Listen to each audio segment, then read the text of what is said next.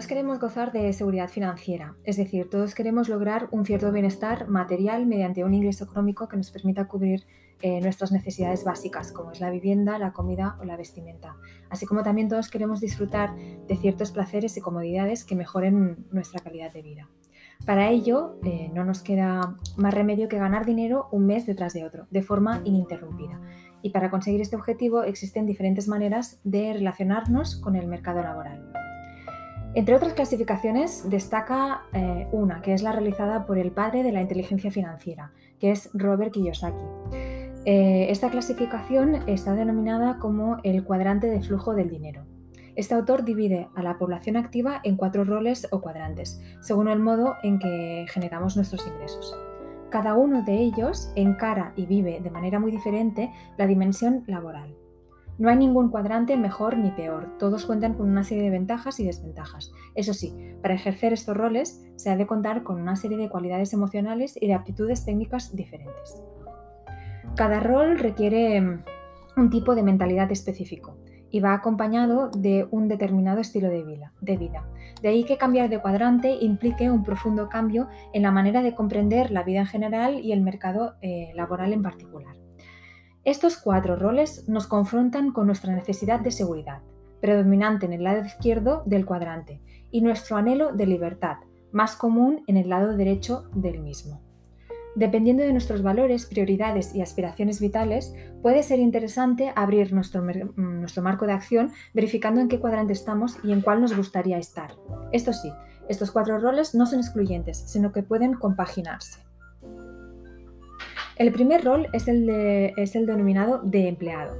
Es el más común en nuestra sociedad, principalmente porque ha sido el más demandado durante la pasada era industrial. Se estima que cerca del 85% de la población activa en España se encuentra en este cuadrante, incluyendo a los empleados, obviamente a los funcionarios y a los parados. El 65% en Estados Unidos, sin embargo, eh, frente al 85% en España. Incluye a todas aquellas personas que venden su tiempo a cambio de un salario, sin importar si son mozos de carga de una pequeña fábrica o altos ejecutivos de una gran multinacional. La característica principal del empleado es que tiene miedo de la incertidumbre y por eso busca seguridad. Esta es la razón por la que se hace dependiente de un empleador, es decir, de un individuo o de una empresa que ponga por escrito que se compromete a pagarle una determinada cantidad de dinero cada mes. El empleado es un engranaje, una pieza dentro de un sistema que genera enormes beneficios económicos para quienes lo han creado. Recibe órdenes específicas para cumplir unos objetivos muy concretos. Su trabajo se enmarca dentro de una rutina laboral controlada y delimitada por otros. En general, el asalariado trabaja 8 horas al día, 5 días a la semana, y sobrevive financieramente de nómina en nómina. Eso sí, el resto del tiempo no tiene por qué pensar en nada relacionado con el trabajo. Su realidad socioeconómica no está en sus manos, sino que depende de fuerzas que escapan de su control e influencia. Tiene el derecho a pedir una baja laboral cuando está enfermo, así como un subsidio temporal de desempleo, al menos hasta que el Estado mm, quiebre. Dado que el tiempo del empleado es limitado, también lo es su capacidad para aumentar sus ingresos y a pesar de la sensación de seguridad que genera firmar un contrato indefinido con una empresa, en realidad no posee su puesto de trabajo, más bien dispone de él en régimen de alquiler. En cualquier momento, el verdadero propietario puede arrebatárselo y ofrecérselo a otra persona. No en vano, cualquier empleado, eh, cualquier empleo, perdón, es seguro hasta el día antes de ser despedido. De ahí que uno de los mayores temores de nuestro tiempo es el miedo al despido. Veamos el segundo rol. El segundo rol es el del autoempleado. En España forman parte de este cuadrante todos los profesionales autónomos que trabajan por cuenta propia y se incluyen tanto aquellos que son freelance colaborando de forma intermitente para otras empresas como aquellos que atienden a su propia cartera de clientes. Este perfil representa más o menos el 14% de la población activa de este país y está cerca del 30% en Estados Unidos. El rasgo más destacado del autoempleado es que quiere ser su propio jefe.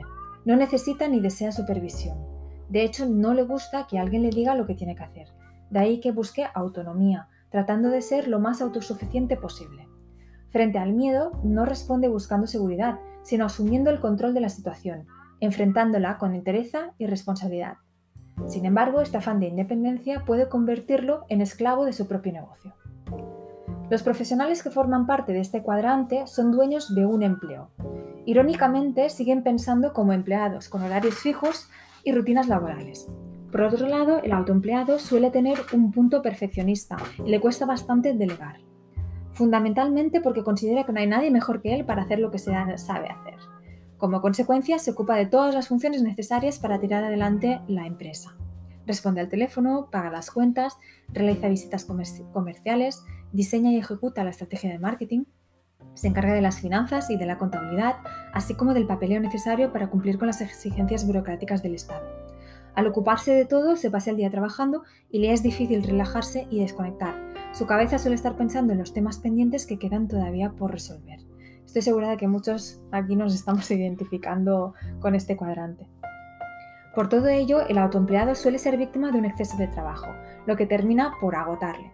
En su afán de ser libre, quien ejerce este rol tampoco goza de demasiada seguridad, pues dado que sus ingresos están sujetos a su propio esfuerzo, no puede permitirse el lujo de ponerse enfermo.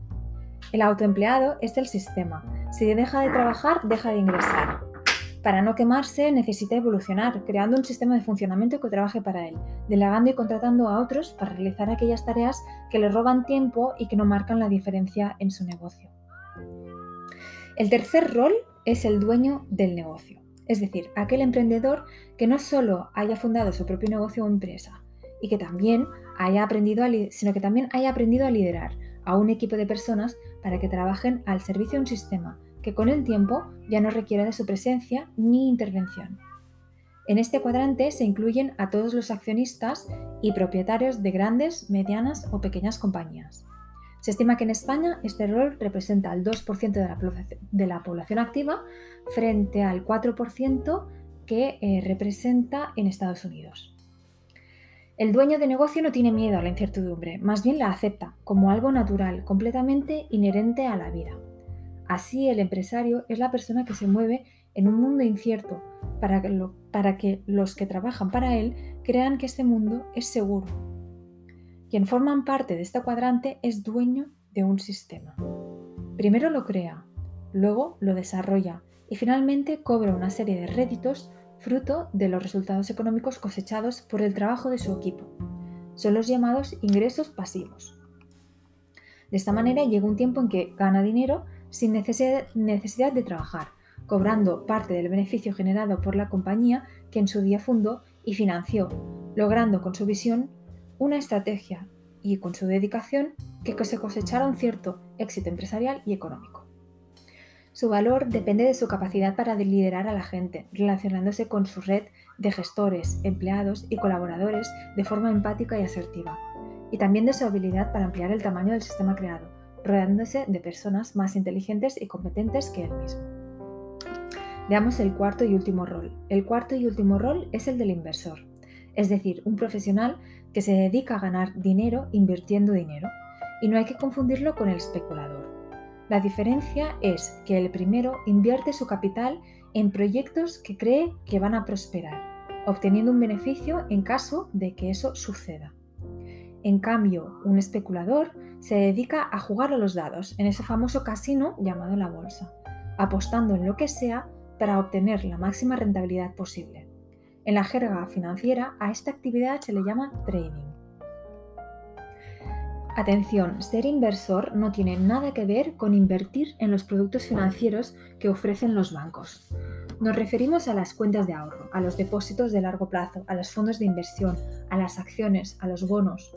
Estos son los instrumentos que el sistema monetario ofrece a los principiantes y aficionados de la inversión.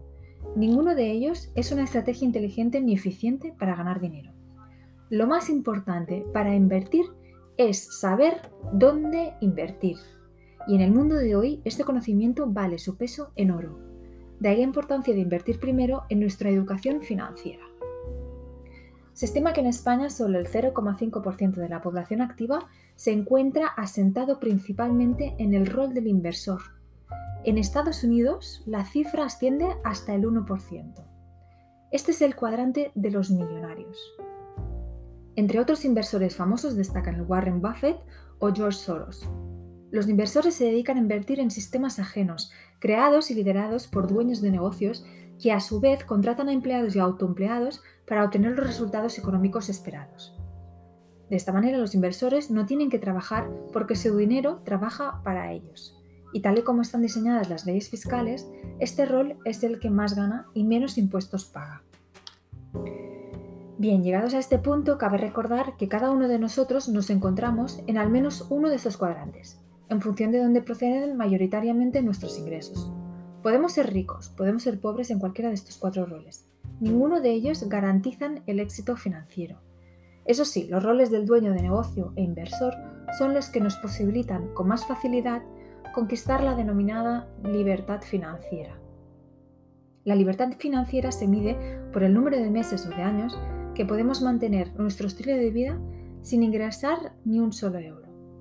Y se conquista definitivamente cuando nuestros ingresos pasivos aquellos que obtenemos sin que se requiera de nuestra presencia o intervención, son superiores a nuestros gastos. Para el empleado y el autoempleado, la libertad financiera suele ser un objetivo difícilmente alcanzable, principalmente porque sus ingresos están vinculados al tiempo que emplean en ganarlos.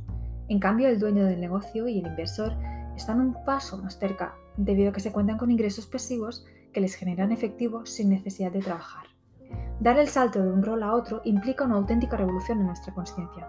El mundo se ve de forma muy distinta en función de en qué lado del cuadrante estamos.